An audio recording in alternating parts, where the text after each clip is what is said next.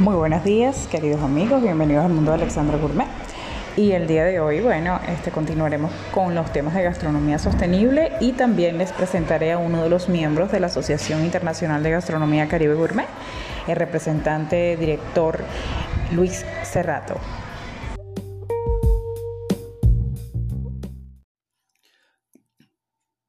Colegas de la gastronomía Caribe Gourmet y el mundo. Mi nombre es Luis Cerrato Delgado y soy chef ejecutivo.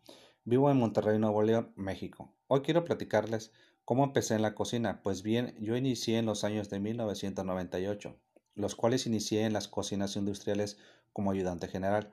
He ahí cuando conocí que era una cocina de producción masiva, sobre todo lo interesante es saber cómo combinar y mezclar los ingredientes adecuados y a su vez las cantidades adecuadas para cada guisado.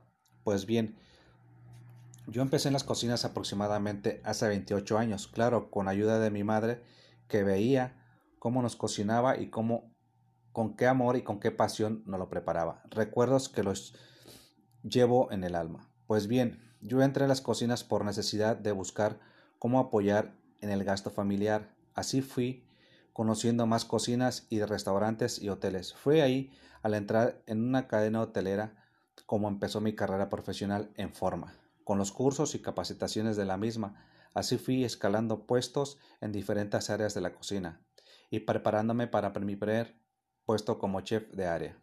Mi carrera en la cocina siempre fue empírica, así pues escalando puestos y posiciones en diferentes áreas de los hoteles de la República Mexicana.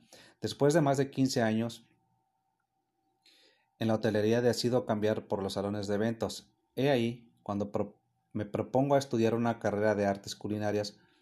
¿Por qué? Porque como todo en la vida profesional y empresarial debes soportar tu experiencia en un título que avale tus estudios y experiencia. ¿Qué consejo les doy a aquellos que trabajamos en la cocina? Que lo hagamos con pasión y que lo hagamos con mucho amor, porque no es solo dar alimento al comensal, sino es una experiencia culinaria para él y sobre todo irrepetible. Por eso mismo les digo que la cocina como la comida existe para compartirse. Yo en lo personal mi platillo favorito es el mole. ¿Por qué el mole? Porque es uno de los platillos más representativos de México, claro, con muchas variedades del mismo.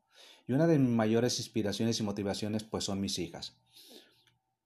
Pues bien, por otra parte, a lo largo de mi carrera he aprendido que nada se desecha, todo se reutiliza. Ejemplo, el pan de servicio que, que nos queda al terminar, el salado lo molemos para empanizados, el dulce para pudines y postres. Asimismo, el café de grano que queda de las cafeteras se utiliza en los jardines como fertilizantes, así como la cáscara de huevo. También el agua almidonada que sale al lavar el arroz lo usamos como enraizantes. Por mi parte, trato de comprar todos mis ingredientes perecederos que sean locales para ayudar a, nuestros productores, a nuestros productores. En general, amigos y colegas, esto es una parte de mí y estoy a sus órdenes para todo lo referente a la cocina mexicana.